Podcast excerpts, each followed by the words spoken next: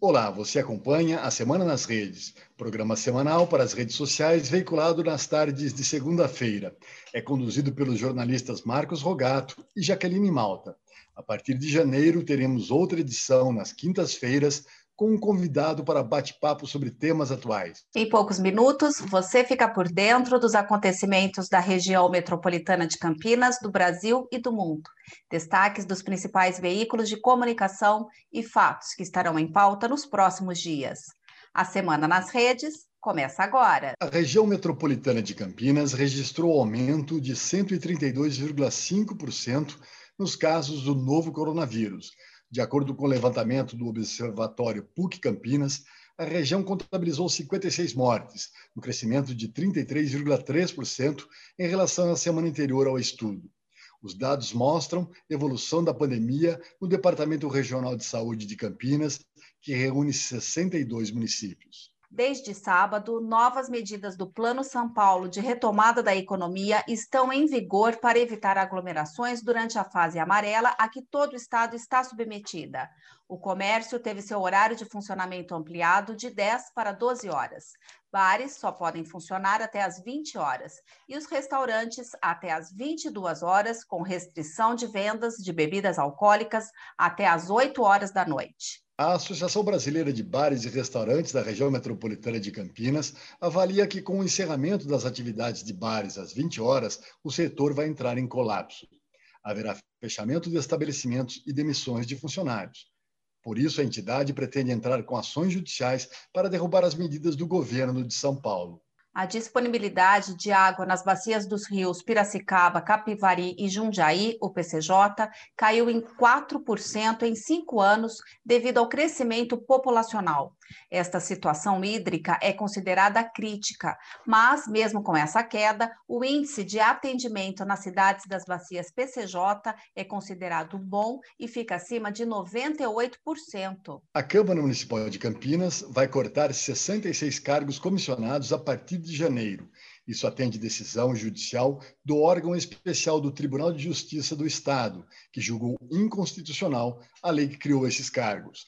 Com a medida, será reduzido de sete para cinco o número de assessores comissionados para cada um dos 33 vereadores, passando dos atuais 231 cargos para 165. O projeto de urbanismo Trânsito Feliz da Empresa Municipal de Desenvolvimento de Campinas, a ENDEC, transformou o entorno da Escola Municipal de Ensino Fundamental Professor Vicente Hall no Parque Industrial e foi premiado pela Rede Nacional para Mobilidade de Baixo Carbono Ruas Completas.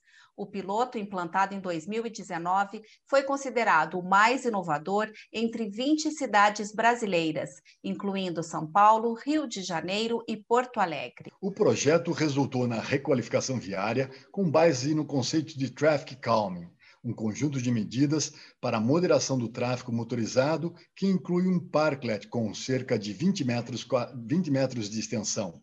Isso para criar um convívio entre alunos, pais e moradores, o Parklet foi retirado após nove meses de testes. Devido à pandemia de Covid-19 e à suspensão das aulas presenciais, o projeto Trânsito Feliz deverá ser retomado em 2021.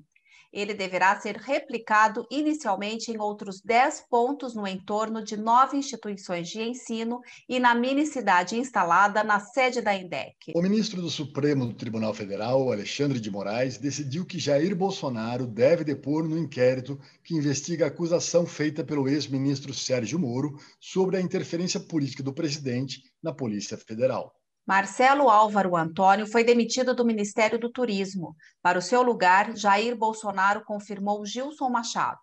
Presidente da Embratur, o novo titular do turismo é empresário e dono de pousada no Nordeste.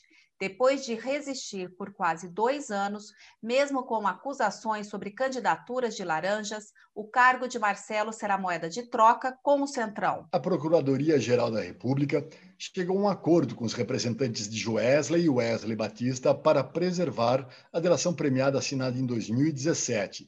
Pelo acerto, os irmãos donos da JBS concordam em pagar um bilhão de reais para manter o que já havia sido acordado. A Prefeitura de Belo Horizonte fez acordo com o Instituto Butantan para a compra da Coronavac, vacina da chinesa Sinovac contra a Covid-19. A aquisição será realizada assim que o imunizante for aprovado pela Anvisa. No sábado, o ministro do Supremo Tribunal Federal, Ricardo Lewandowski, divulgou ofício enviado a ele em que o Ministério da Saúde apresenta o Plano Nacional para a Vacinação contra a Covid-19.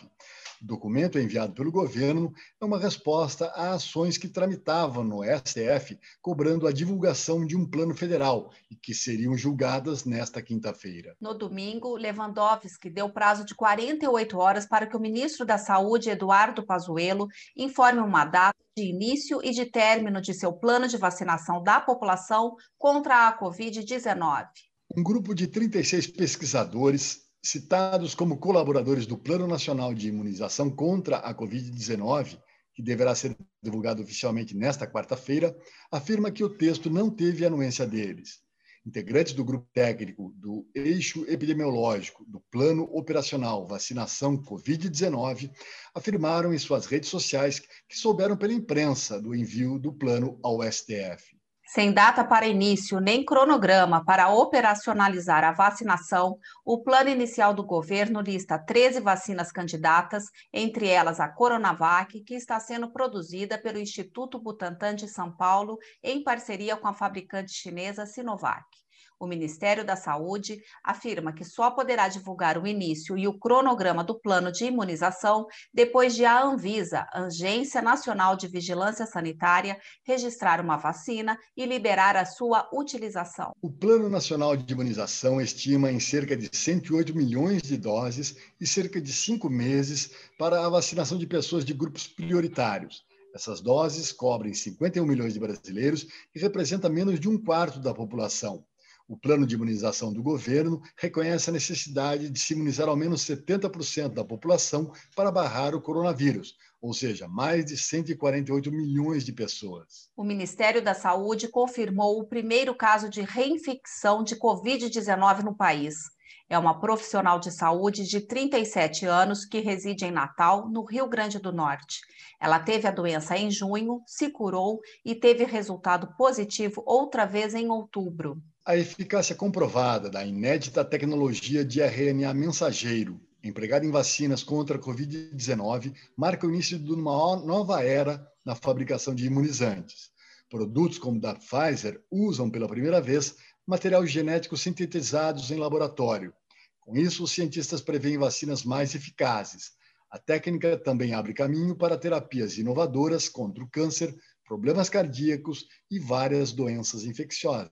O Ministério da Saúde planeja gastar até 250 milhões de reais para oferecer hidroxicloroquina e azitromicina no programa Farmácia Popular. O plano reembolsa farmácias conveniadas que distribuem gratuitamente os produtos que compõem o chamado kit Covid. Hoje, o governo tem mais de 2 milhões e meio de comprimidos de hidroxicloroquina encalhados nos estoques. Mesmo com a elevação dos casos da doença e contra recomendações da ciência, o Ministério da Economia sugeriu a redução do isolamento social para recuperar a renda de quem recebe o auxílio emergencial. O Exame Nacional do Ensino Médio, o Enem, deverá ser realizado em janeiro, segundo o presidente do Instituto Nacional de Pesquisas Educacionais, Alexandre Ribeiro Lopes. As provas, que tiveram cerca de 5,8 milhões de inscritos, ocorreriam mesmo com a recente escalada de infecções e mortes pela Covid-19 no Brasil. O ministro da Secretaria de Governo, Luiz Eduardo Ramos, articula apoio ao deputado líder do PP e do Centrão, Arthur Lira, à presidência da Câmara. Ramos tem recebido deputados que se opõem a Rodrigo Maia e oferece emendas em troca de votos favoráveis a Lira, o candidato de Bolsonaro. A disputa para o comando do Congresso será um teste para medir a capacidade de articulação do governo contra a oposição. No sábado, o líder da oposição no Senado, Randolfo Rodrigues, apresentou um pedido de convite para que o senador Flávio Bolsonaro compareça à Comissão Mista de Inteligência do Congresso Nacional para falar sobre as orientações da Agência Brasileira de Inteligência, a ABIN, à sua defesa no caso das rachadinhas. No pedido de requerimento, Randolph alega que houve uma evidente tentativa por parte de Flávio de, abre aspas, subverter os órgãos de inteligência e criar uma investigação paralela para buscar a impunidade. Fecha aspas. Das notícias internacionais, destacamos a eleição venezuelana. Nicolás Maduro recuperou o controle do parlamento em disputa marcada por grande abstenção. O Ministério das Relações Exteriores do Brasil reagiu ao resultado da eleição e classificou o pleito como ilegítimo. O Reino Unido iniciou na terça-feira a imunização de idosos, cuidadores e profissionais da saúde contra a Covid-19 com a vacina da Pfizer e BioNTech. Na sexta-feira à noite, os Estados Unidos também aprovaram esse imunizante e milhões de norte-americanos vão receber a vacina nos próximos dias. Canadá, México e Rússia também estão na lista de países que já oferecem à sua população imunização contra o novo coronavírus. O destaque na área da sustentabilidade e responsabilidade social é que os bancos Itaú, Bradesco e Santander vão utilizar recursos próprios que somam 4,8 trilhões de reais. Vão financiar cadeias produtivas na Amazônia, como açaí, cacau e castanhas esses bancos cobram o governo mudança na postura e que reaja à degradação ambiental em curso no Brasil. A boa notícia da semana é que o Instituto Butantan iniciou a produção e o envasamento das primeiras doses da Coronavac, vacina desenvolvida pela chinesa Sinovac em parceria com o Instituto. De acordo com João Dória, governador de São Paulo, o local terá capacidade de produzir um milhão de unidades por dia. A proposta seria começar a vacinação em 25 de janeiro, só que o imunizante ainda precisa ter a aprovação da Anvisa para ser aplicado. Para você ficar ainda mais informado, destacamos agora as manchetes das principais revistas nacionais. Começo pela Veja, que tem como título Uma Conquista Histórica aborda a chegada da primeira vacina contra a Covid-19 e revela a espetacular vitória da ciência no desenvolvimento do imunizante. Na capa da Isto É, Vacina, a cruzada insana dos negacionistas, também comenta a chegada das novas vacinas. A revista Carta Capital, o título é A Sombra do Vírus a revista aborda a entrega do plano de vacinação do governo, mas sem data para começar a imunizar a população. Na Veja São Paulo, o destaque é para a cultura. Beatriz Milhazes ganha mega exposição conjunta no MASP e no Itaú Cultural. Na revista Época, os militares e a pandemia. A matéria revela que os 809 militares brasileiros que faleceram devido à Covid-19 já superam o número de pracinhas mortos na Segunda Guerra Mundial. Já a revista Cruzoé destaca a guerra no STF. A reportagem de capa aborda o clima de confronto no STF entre os ministros Gilmar Mendes e o presidente da corte, Luiz Fux. E entre os trend topics, um dos assuntos mais comentados nas redes sociais foi o fato de o presidente Jair Bolsonaro estar sob suspeita de crime de responsabilidade. Ele teria usado a Agência Brasileira de Inteligência e o Gabinete de Segurança Institucional da Presidência da República para dar argumentos à defesa de seu filho Flávio Bolsonaro no caso das rachadinhas da Assembleia Legislativa do Rio de Janeiro. Com essas denúncias, a hashtag impeachment tomou conta do Twitter na noite de sábado. Agora você acompanha nossos comentários sobre assuntos que tiveram repercussão durante a semana. O meu comentário é sobre mais uma frase infeliz do presidente Jair Bolsonaro. Essa semana ele disse que o país está no finalzinho da pandemia.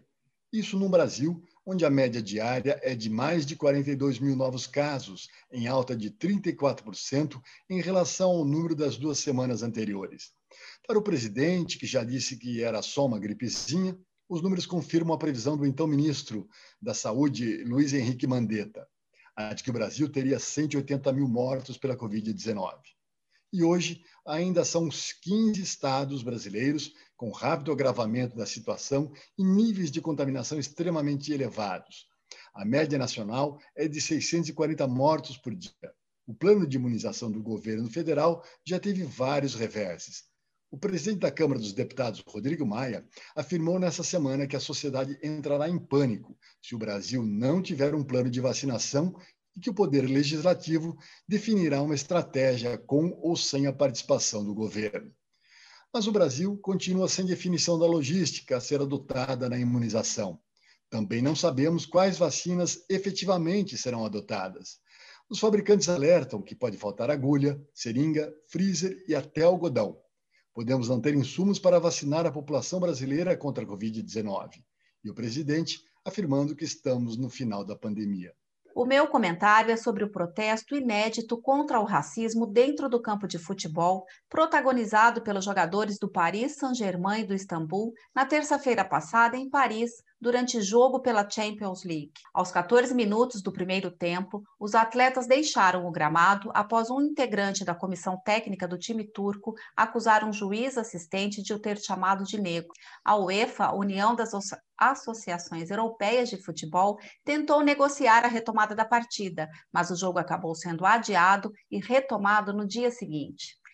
É difícil enumerar quantas vezes jogadores de futebol foram ofendidos, humilhados e até chamados de macaco durante o jogo.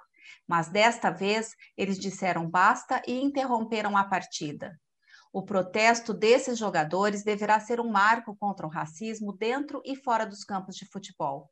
A atitude deles mostra que a sociedade está mudando e não aceita mais racismo nem discriminação, onde quer que seja.